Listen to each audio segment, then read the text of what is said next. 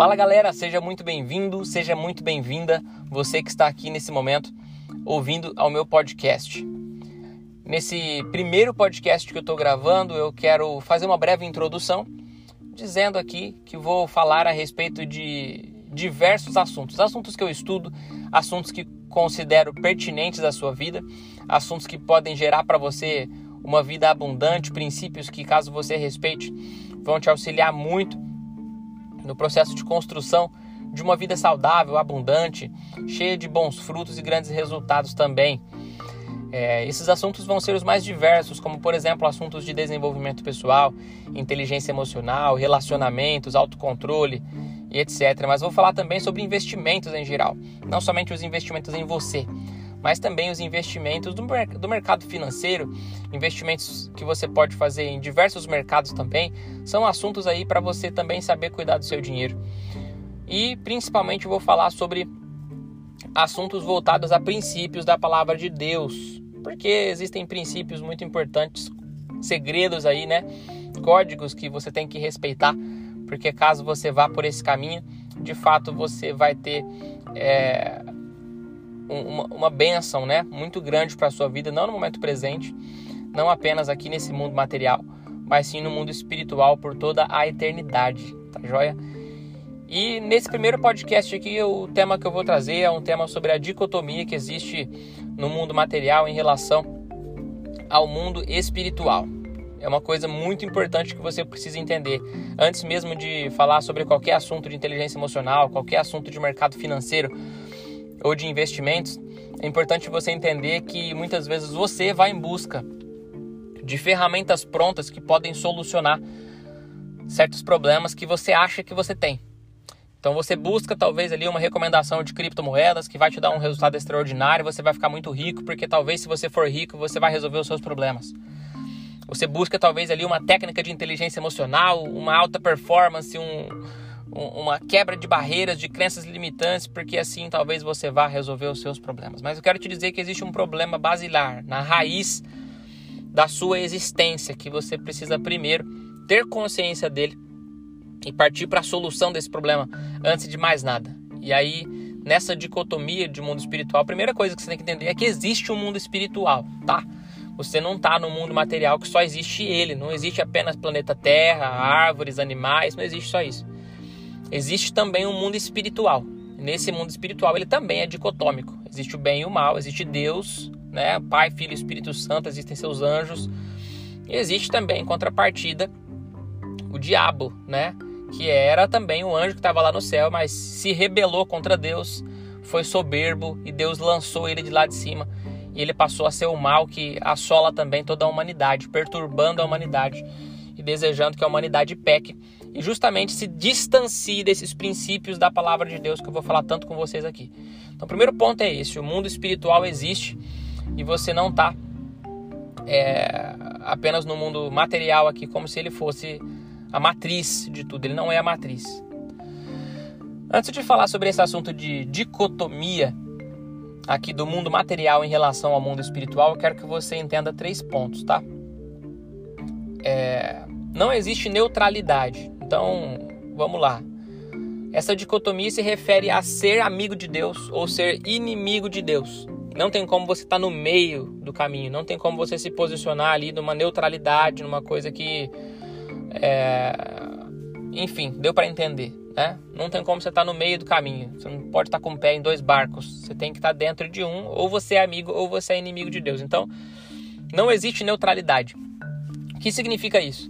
Significa que enquanto você está aqui na Terra, enquanto você está vivendo nesse mundo material, você está sujeito a um estado temporal, né? Observe que você não consegue nem mesmo perceber o instante. O instante de agora ele já não existe porque um segundo se passou e tudo já é novo. Na eternidade é diferente. Na eternidade não existe esse limite temporal. Aqui você está limitado ao tempo. Seu corpo vai se envelhecendo cada vez mais e por aí vai. Então, enquanto você está nesse tempo aqui, limitado ao espaço, à matéria, ao tempo, etc., você não tem como estar no estado neutro. Ou você está sendo amigo de Deus e já está projetando ali a sua eternidade com Deus, uma vida com Ele, ou você é inimigo de Deus. E maldito é o homem cujo seu pior inimigo é o próprio Deus, criador de tudo, né? Imagina aí. Então, começa a refletir comigo aí. Você é amigo ou você é inimigo de Deus? Claro, você vai dizer assim, é claro, não, eu sou amigo de Deus, acho que eu quero ser inimigo de Deus, eu sou amigo de Deus. Mas até o final desse áudio você vai descobrir se você é mesmo amigo de Deus ou não, tá bom? Então, o primeiro ponto a entender isso é que não existe neutralidade. O segundo ponto é que ó, você começa em desvantagem, tá? O que significa isso? Deus é perfeito, Deus é justo e ele não ele não aceita, tá? O mal do homem. Deus, ele não gosta do pecado, ele não aceita o pecado. Se tem uma coisa que Deus odeia é pecado. Ele não gosta da desobediência, ele não gosta do, do mal que o ser humano pratica. Mas, Tiago, Deus não perdoa o pecado? Sim, Deus é capaz de perdoar todos os seus pecados. Mas ele não vai em nenhum momento é, ser a favor do seu pecado. Ele não vai concordar com o seu pecado em momento algum na história. Então, por que, que você começa em desvantagem? Porque a partir de certo momento da sua vida que você toma consciência, como ser humano adulto, você já tem ali uma série de pecados. E nesse momento você já está automaticamente separado de Deus.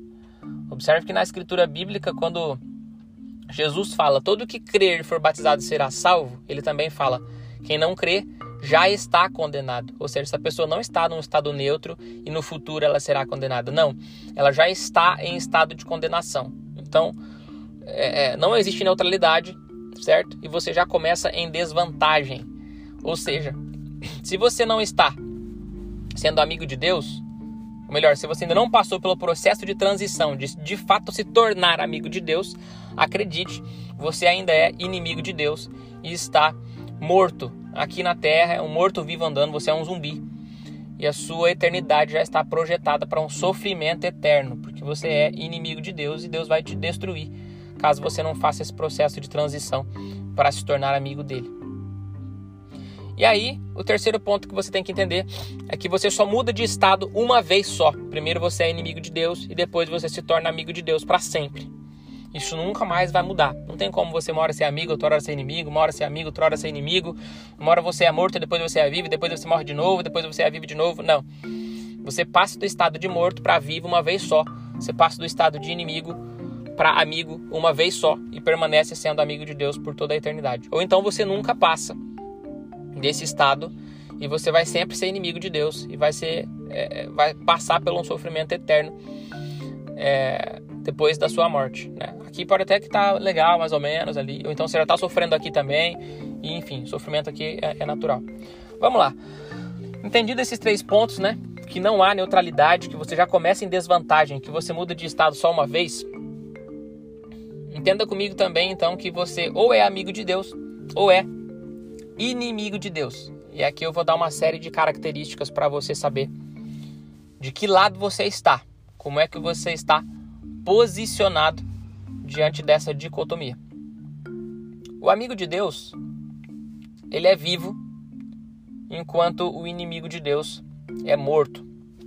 Entenda que a Bíblia diz assim que Adão, quando estava lá no Éden, Deus tinha um pacto com ele que era que ele não comesse o fruto da ciência do bem e do mal. Observe que até então não existia bem e mal para Adão. Tudo para Adão era bem. A terra era boa, a terra não tinha espinho, a terra não tinha podridão, não tinha nada que fosse ruim na terra. Não tinha lá um, um pernilongo para picar Adão e deixar ele doente. Não tinha doença, não tinha maldade, não tinha coisas ruins. Tudo que Adão conhecia era o bem. Adão, com o seu pecado, ele traz justamente a dicotomia de bem e mal para a terra ele amaldiçoa a terra a partir da sua desobediência, tá? Então, o que Deus promete para Adão é o seguinte, lá no Éden: Adão, se você comer o fruto da ciência do bem e do mal, você vai morrer. Foi essa a promessa que Deus fez para Adão, ou seja, a única obrigação de Deus para com o homem é matá-lo, de acordo com o que aconteceu lá no Éden. E Adão não, não, não dá ouvidos a essa voz. Ele vai lá faz o quê? Ele come o fruto da ciência do bem e do mal, depois depois que Eva também come, também dá para ele. Eles são tentados ali pelo diabo. O diabo tenta projetar, introjetar dentro deles ali uma dúvida, tenta introjetar também dentro deles o desejo de serem iguais a Deus. E a partir dessa dúvida, a partir desse desejo, apesar de até então nesse momento eles serem apenas bons, eles não tinham maldade, Então eles pecam, porque desobedecem a Deus. E aí o homem passa do estado de vivo para morto, né? Foi a única vez que isso aconteceu. A partir de então todo mundo já está já tá morto, né? com exceção das crianças aí que tem uma ressalva porque Jesus fala a respeito delas. É, as, as pessoas estão mortas em seus pecados, em seus delitos. A palavra de Deus diz assim que todos pecaram e destituídos estão da glória de Deus. Então a pergunta que eu te faço é: você tem pecado, né? Alguma vez você já cometeu algum pecado? Falou mal de alguém, contou alguma mentira, encheu a cara e se embriagou, é, teve relação sexual fora do casamento, o que mais que você pode ter feito aí de, de pecado? Usou droga, ficou aí insano, né? Arrumou briga, bateu em alguém, xingou alguém, pensou mal de alguém, fez alguma intriga. Esse tipo de coisa tudo é pecado, tá? Se você matou alguém, sei lá, qualquer coisa que você faça aí que possa ser mal diante de Deus, essa, essa situação é um pecado. E você então já está justamente nesse é, enquadrado em tudo isso que a Bíblia diz, que todos pecaram. Por isso que a Bíblia já logo adianta, já avisa que todos pecaram. E que a lei de Deus lá no Velho Testamento serviu para dar consciência para o homem do seu pecado. Então, você é um pecador e você tem que ter consciência disso, que você já pecou e destituído foi da glória de Deus a partir desde lá do pecado de Adão que, que aconteceu essa desobediência. Então, Salmo 51, 5 vai dizer assim: Em pecado me concebeu a minha mãe.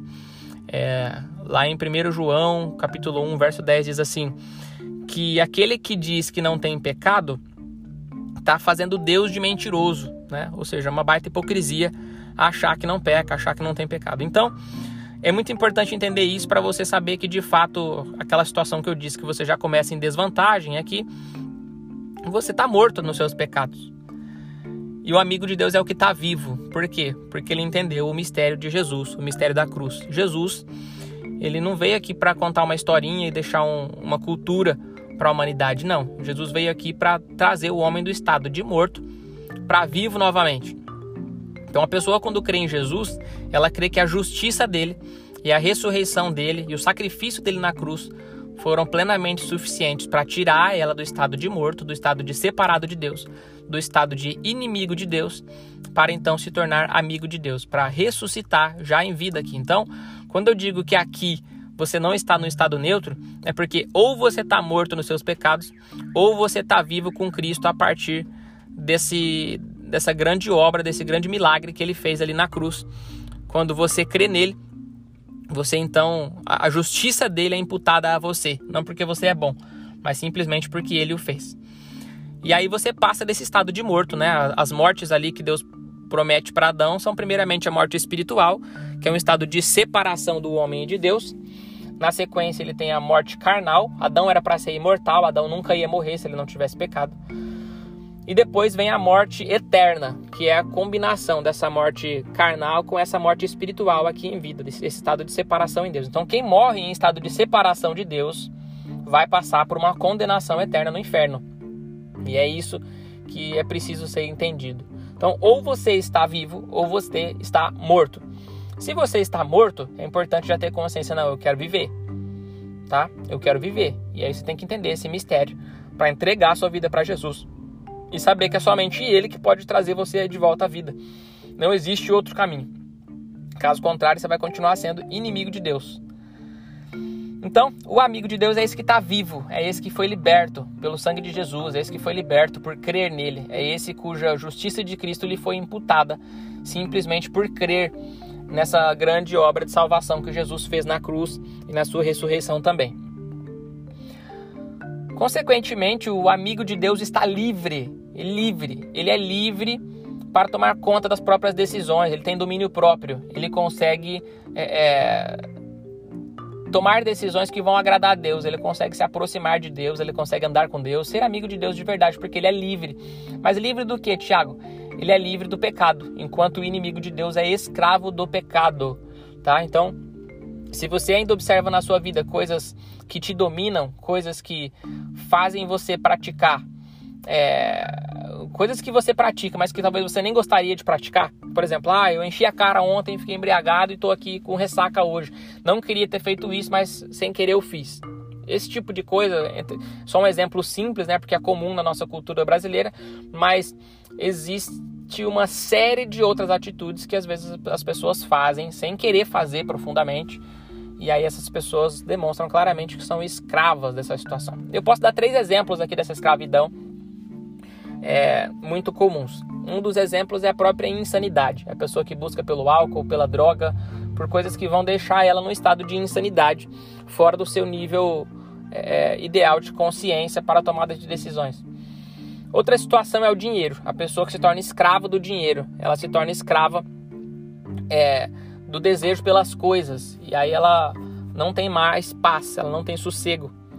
Ela é dominada e ela faz coisas terríveis. Ela passa por cima de outras pessoas, ela briga, ela mata, ela destrói, ela rouba, ela faz o mal por causa desse domínio que o dinheiro tem sobre ela. E outro exemplo são os desejos sexuais. É a pessoa que faz, que vai em busca incessantemente, incontrolavelmente pelas questões sexuais. Ela gasta seu dinheiro em prol de conseguir prazeres sexuais. Ela traz sua esposa, ela traz seu marido, ela traz namorado, namorado. E essa pessoa ela vai constantemente em busca desses de suprir esses desejos sexuais e a vida dela gira em torno disso, porque ela é dominada, ela é escrava dessa situação. Ela mergulha na pornografia, ela mergulha em tantas outras coisas que é para suprir esse desejo incontrolável, insaciável pelas questões sexuais. Então, esses são exemplos muito comuns que a gente pode observar na vida, né?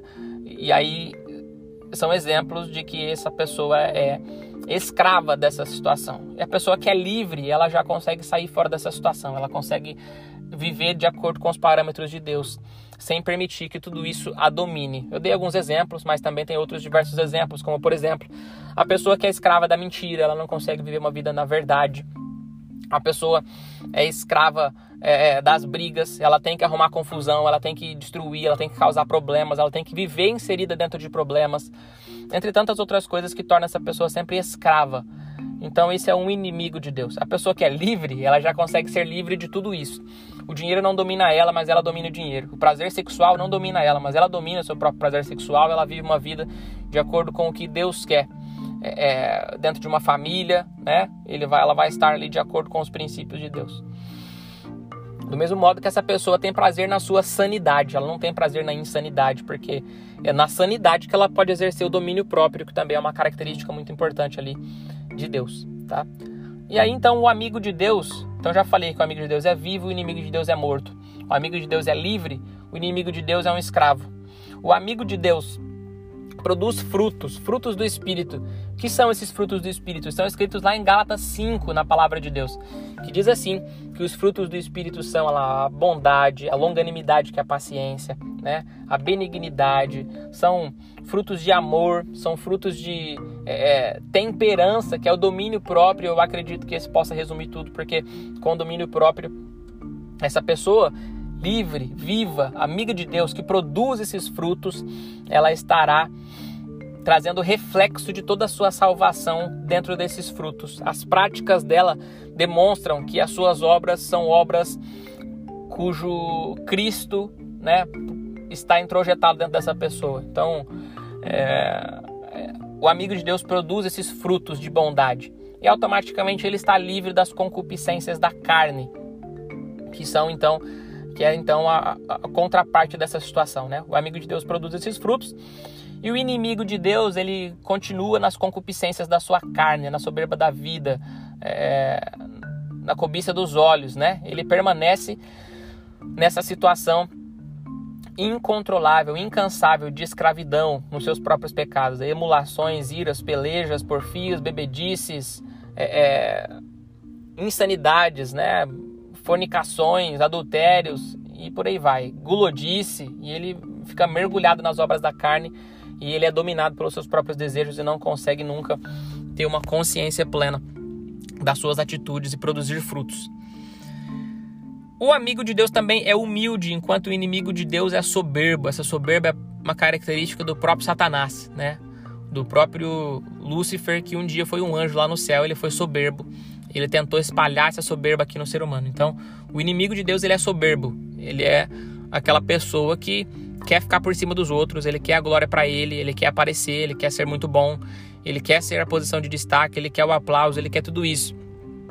Enquanto tudo isso de fato é o propósito para ele. Ele ele ser o maior, ele ser muito bom, ele ser glorificado, louvado. E isso não é uma coisa que agrada a Deus. Deus não gosta disso. Por quê? Porque o amigo de Deus é humilde. E é essa característica que Jesus atribui, inclusive, às crianças, quando ele traz essas crianças perto dele e diz assim: Deixai vir a minhas criancinhas, porque delas é o reino dos céus. Na verdade, vos digo que quem não for humilde igual a uma dessas crianças jamais poderá ver a Deus. Então, essa característica Jesus destaca a respeito de um amigo de Deus. Essa pessoa é humilde. E quem é humilde sabe ouvir a voz de Deus, sabe respeitar a voz de Deus, sabe esperar o tempo de Deus, sabe é, aguardar o momento para que não seja precipitado.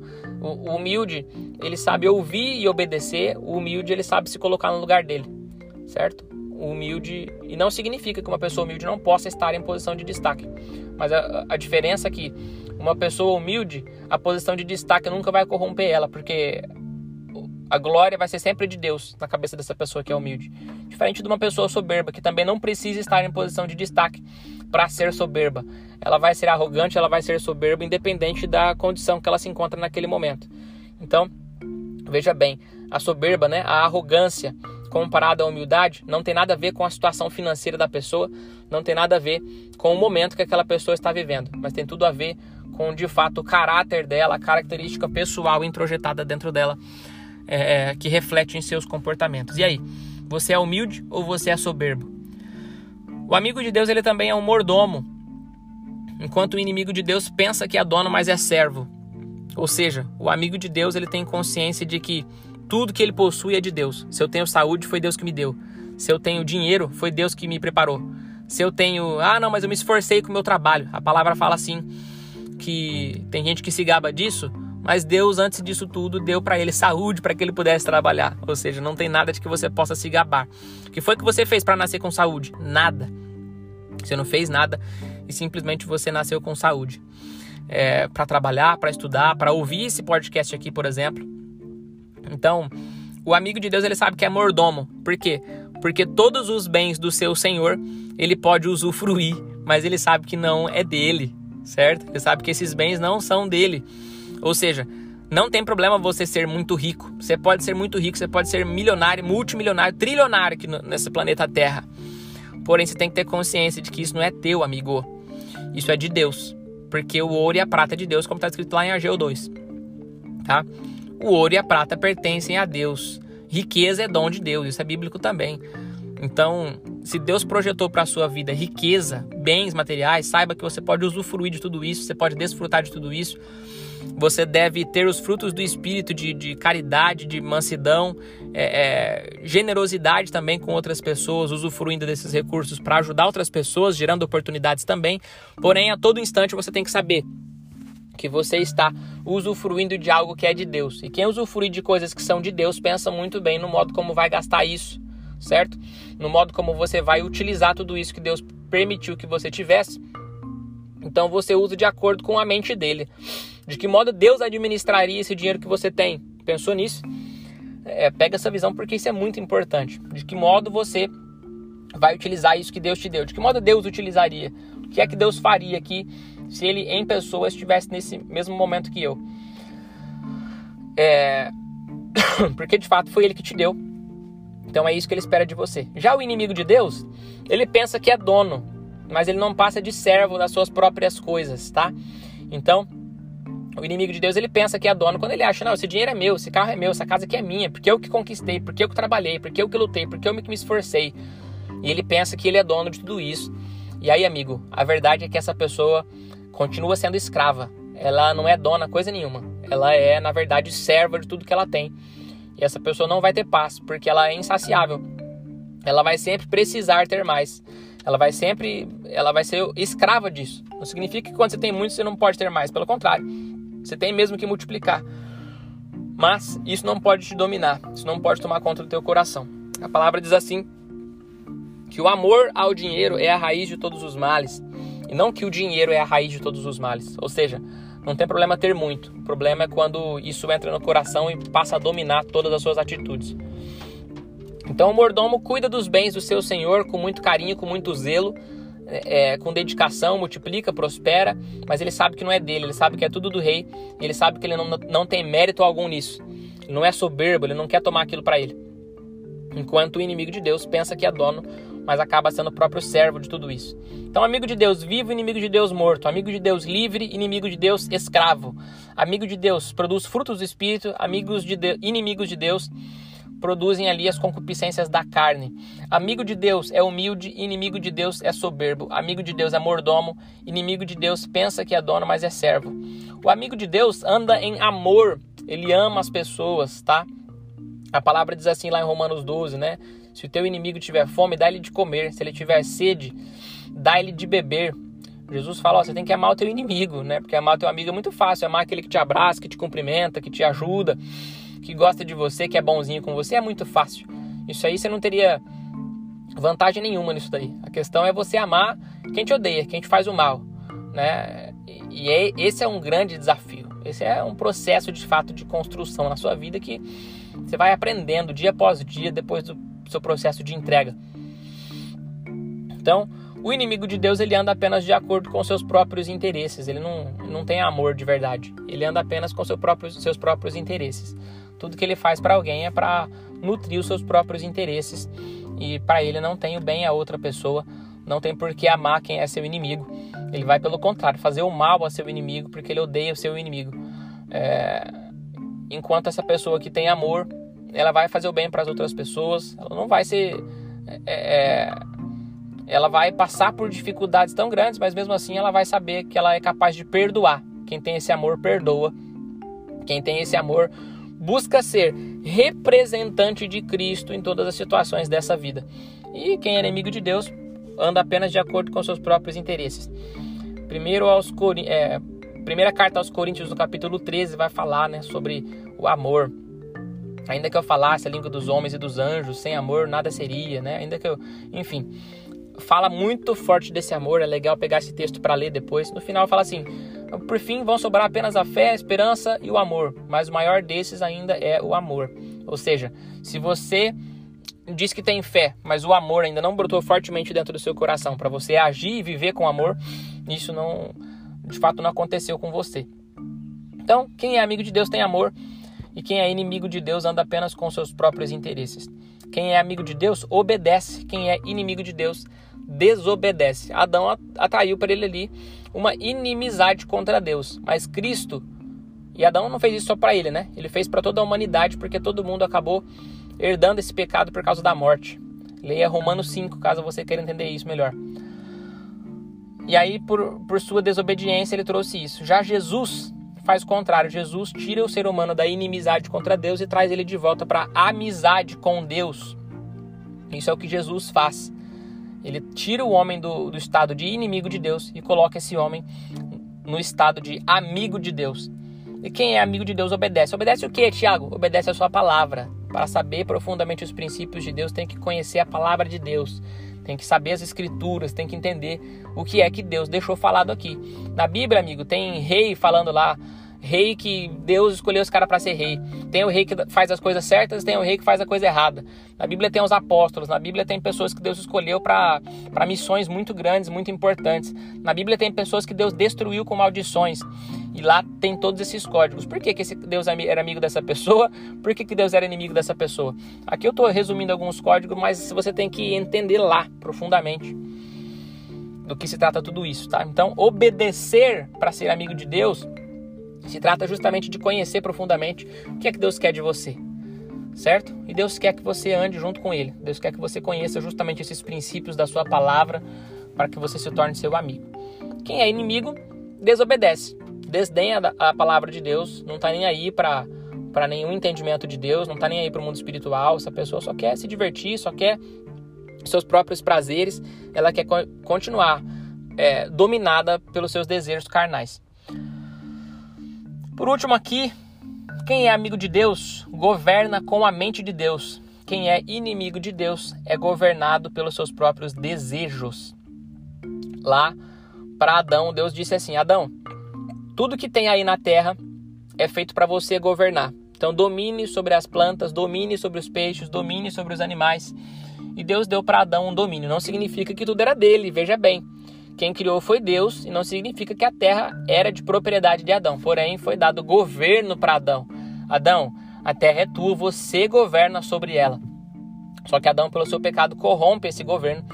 E na Bíblia nós temos pessoas que, que vão dar mais exemplos disso, né? Por exemplo, Saul é um governador que Deus coloca ele lá como rei. É Deus mesmo que, que coloca Saul como rei, é Samuel unge Saul. Porém, Saul desagrada a Deus. Ele faz sacrifício antes da hora, sem a presença do sacerdote. É, Deus manda ele para uma guerra lá, manda matar todo mundo. E ele traz só o que é de bem financeiro, né? Ele traz os gados, ele não mata os gados do modo como Deus tinha mandado matar. Enfim, desobedece, porque ele é governado pelos seus desejos. O povo faz uma pressãozinha nele lá, ele desobedece a Deus para agradar o povo, ou seja, a soberba, ele precisa ser louvado, ele quer estar bem diante dos homens, ele quer que os olhos dos homens o vejam bem. Enquanto quem governa com a mente de Deus vai sempre consultar a Deus antes de fazer alguma coisa. E Davi foi um bom exemplo disso. Apesar de também ter seus pecados, Davi foi chamado o homem segundo o coração de Deus. Porque sempre que ele ia tomar uma decisão, sempre que ele ia tomar uma atitude, ele consultava a Deus, confirmava com Deus se era isso que Deus queria dele mesmo. E, e procedia bem diante dos olhos do Senhor com o governo do seu povo. Né? É... Observe então que governar esse planeta, governar esse mundo, governar os bens materiais, se trata de ter restaurado esse estado de amigo de Deus. Não tem como você querer governar alguma coisa se você não restaurou seu estado de, de amigo de Deus. E é Cristo quem pode fazer isso por você, mas através de uma simples atitude sua de entregar sua vida para Ele. Então Jesus ele fez um, uma grande obra que é trazer a possibilidade de você restaurar o seu estado de amigo de Deus e, consequentemente, voltar a governar sobre tudo isso que existe aqui. Então, se você ainda não conseguiu conquistar é, é, um relacionamento de paz, uma família abençoada, uma vida financeira próspera é, e tudo isso, é, e, e você não tem paz, que é mais importante ainda, é porque você ainda está no estado de inimigo de Deus. Mas, Tiago, existem pessoas que ainda não são amigas de Deus e têm bens materiais, têm tudo isso?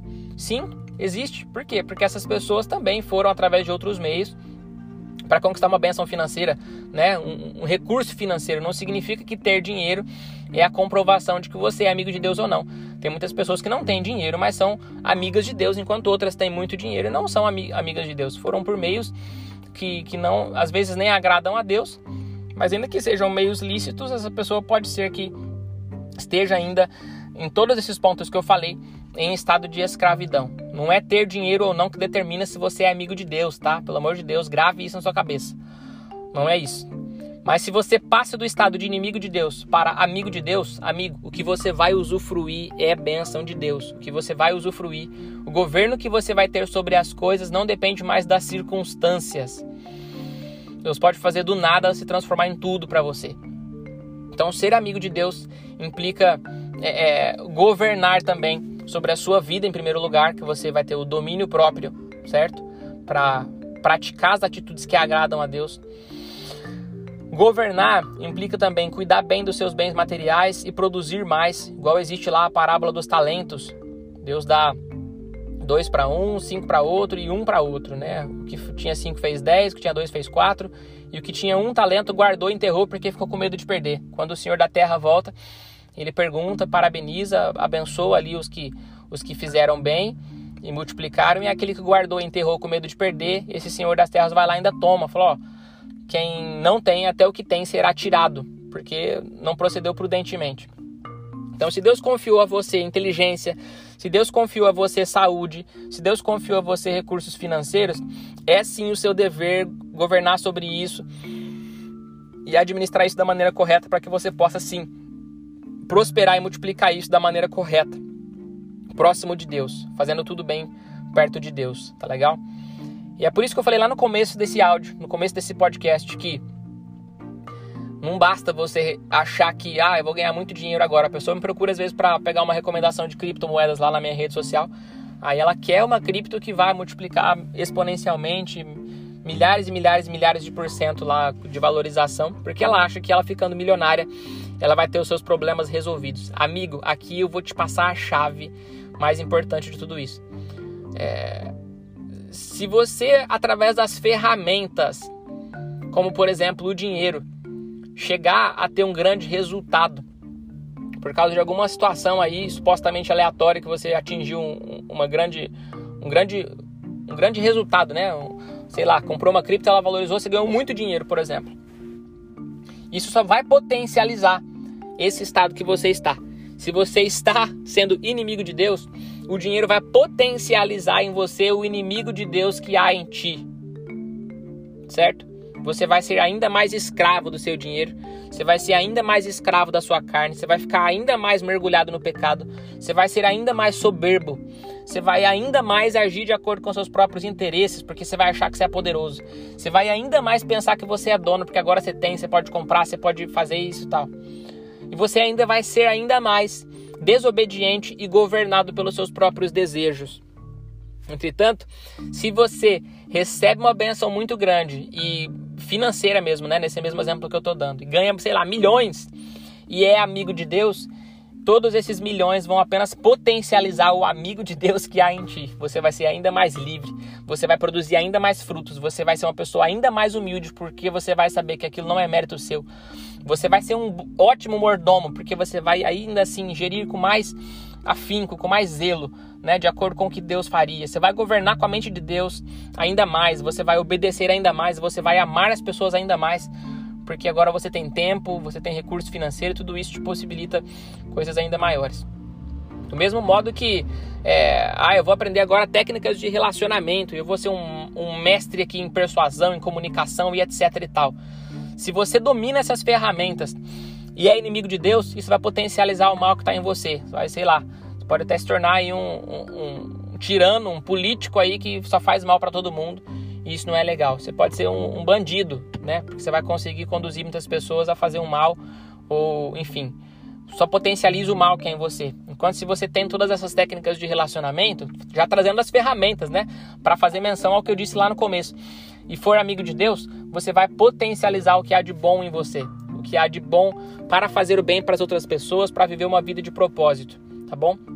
Então, mais uma vez, só para ressaltar, não são as ferramentas e não são os resultados que vão de fato gerar algum grande valor para a sua vida, mas é o estado em que você se encontra. Você é amigo ou você é inimigo de Deus? Saiba que é, não existe um meio termo, ou você é amigo ou você é inimigo. E se você for amigo aqui, só tem aqui para você ser amigo. Você tem que passar desse estado de inimigo para amigo quanto antes.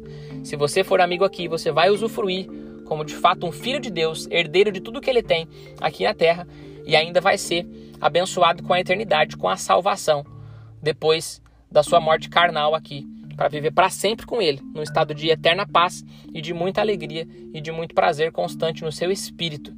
Enquanto se você for inimigo de Deus, você vai ficar aqui sendo dominado, go governado pelas coisas, escravo dos seus desejos, é, e ainda vai entrar depois para um estado eterno de condenação. Ou você está condenado agora, ou você está salvo agora. E para isso, meu amigo, né? Entenda, o propósito de tudo isso não é os resultados aqui nessa terra. Os resultados aqui são ínfimos, são muito pequenos, perto de tudo que há no mundo espiritual e de tudo que há na eternidade, tá bom? Então, ah, eu, não, eu quero virar amigo de Deus porque agora eu vou ficar rico de acordo com o jeito que Deus quer que eu fique rico. Não, para com essa bobagem, tá? Você tem que entender profundamente isso. Você tem que ser amigo de Deus para é, é, manifestar os seus frutos e agir dentro do propósito que Deus projetou para essa humanidade aqui, que é ser salva. A palavra fala assim que o Cordeiro, que é Cristo, foi morto desde antes da fundação do mundo. Então Deus criou um povo para morar com ele. Você acha, cara, que 50, 60, 80 anos é vida? Isso não é nada, isso é, é uma faísca perto da, da eternidade. Essa temporalidade aqui é um limite muito grande imposto para esses corpos materiais e carnais. Então, não se iluda mais com isso, não se iluda mais com o que está aqui. Meu convite para você hoje é que você defina de uma vez por todas que você quer ser amigo de Deus e tomar as atitudes para isso. O primeiro passo é receber Jesus na sua vida, confessar Ele com a sua boca, amá-lo de todo o seu coração, se arrepender dos seus pecados, ler a Bíblia todos os dias, orar todos os dias, é, é procurar uma igreja genuína que fale sobre Cristo e alguém para te orientar, para te ensinar ainda mais. E aí sim, você passa a ser amigo de Deus e a governar sobre todas essas coisas aqui e a colher os frutos tão doces e graúdos e abençoados em relação a isso. Lembre-se mais uma vez, não são as ferramentas que vão resolver os seus problemas, mas em primeiro lugar é o seu posicionamento nessa dicotomia. Seja amigo de Deus. Um ótimo dia.